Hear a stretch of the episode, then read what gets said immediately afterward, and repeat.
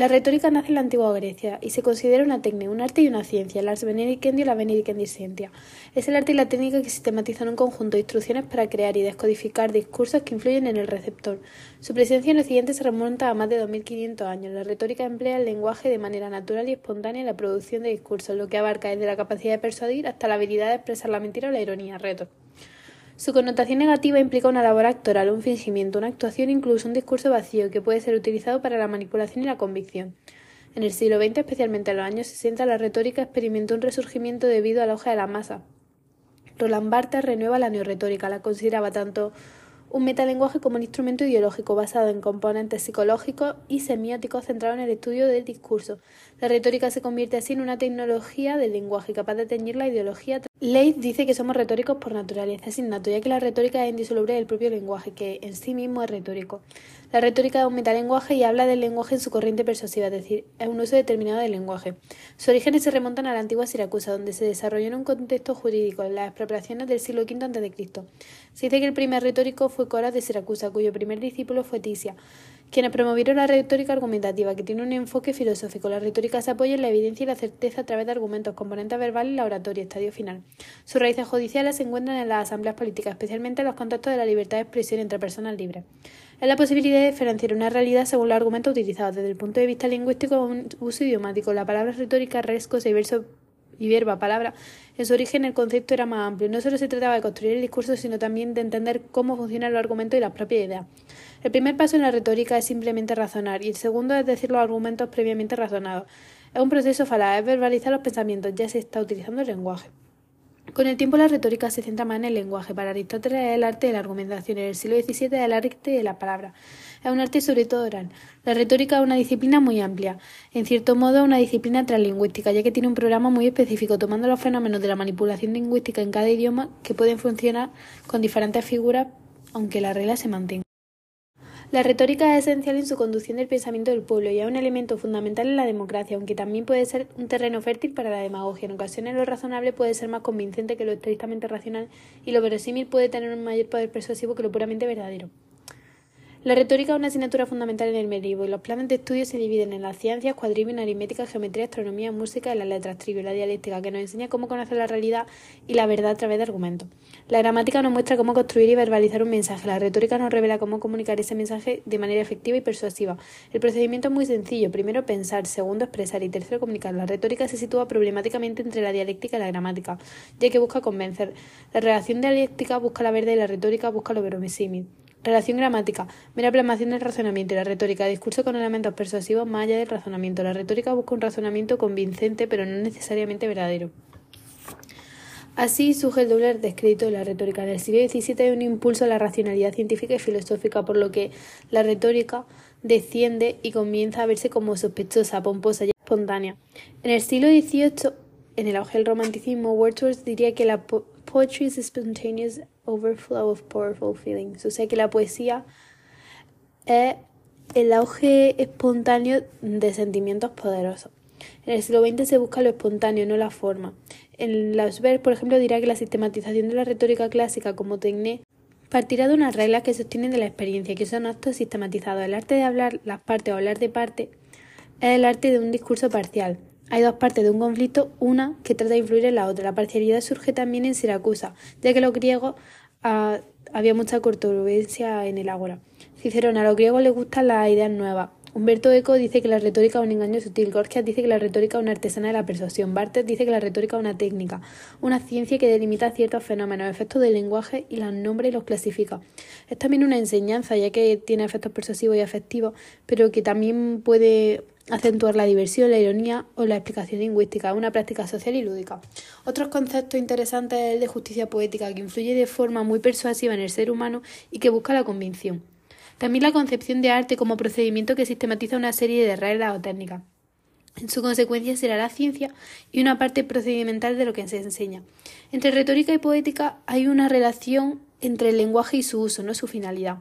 La poética tiene el final de la catarsis, es decir, busca despertar un efecto y la retórica busca la persuasión, que es una consecuencia real.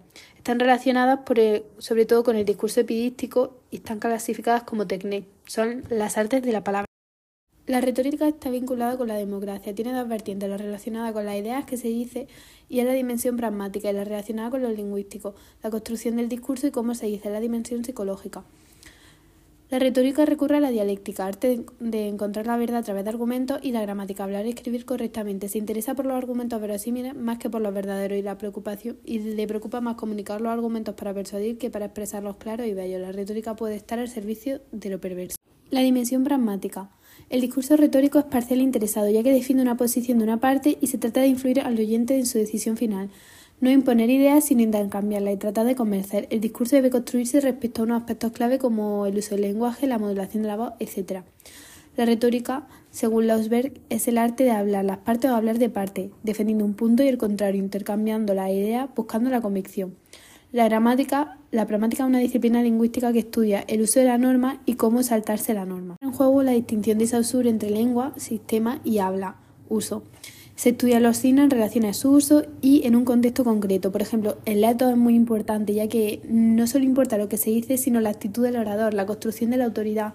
Es lo que hace un discurso más persuasivo. El orador aparenta una actitud acorde a su discurso, es un, porque la retórica es amoral ese renombre, esa vestimenta, eso que construye su autoridad. También tenemos el kairos, que es un concepto muy importante en este marco, ya que nos habla de la oportunidad, es decir, decir algo en el momento adecuado. Un discurso no es correcto, sino oportuno. También importa mucho la politropía en este contexto, ya que es la capacidad de diferenciar los tipos de discurso y adaptarlo a los diferentes tipos de público.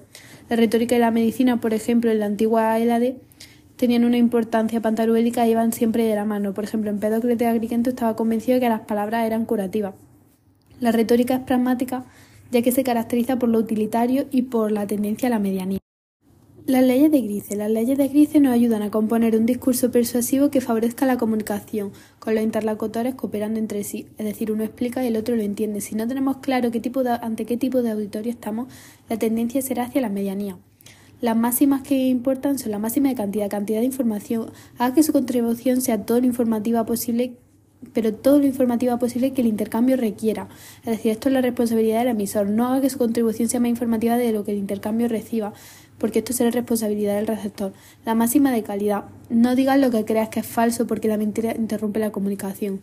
Di la verdad en un sentido moral. No digas nada de lo que no tengas pruebas adecuadas. Si no estás seguro de que sea verdad, no lo digas. 3. Máxima de relevancia y relación. Evitar las digresiones. Está relacionado con la máxima de cantidad.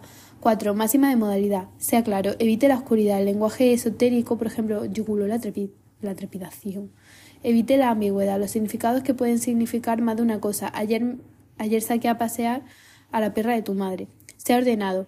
Gris concluye que los hablantes nos saltamos deliberadamente estas reglas para favorecer la comunicación.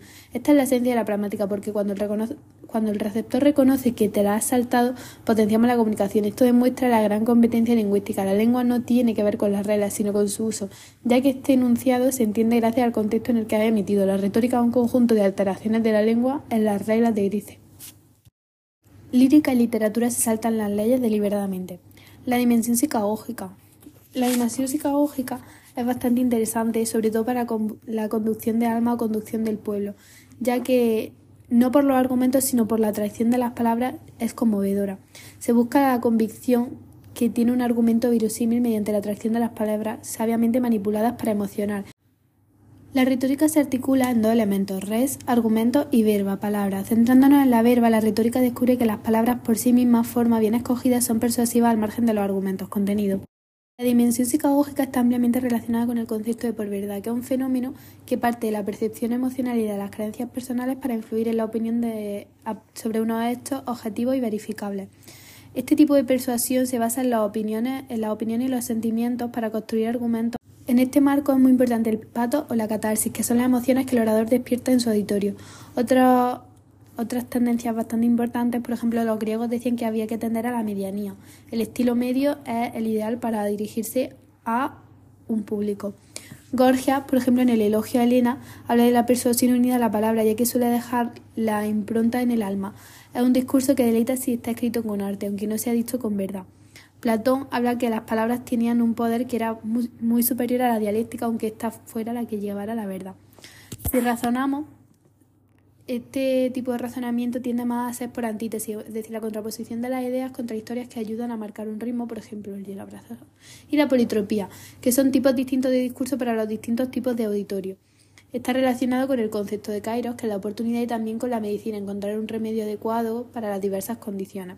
Platón reprocha el manejo de la doxa sin contar con la episteme en este marco.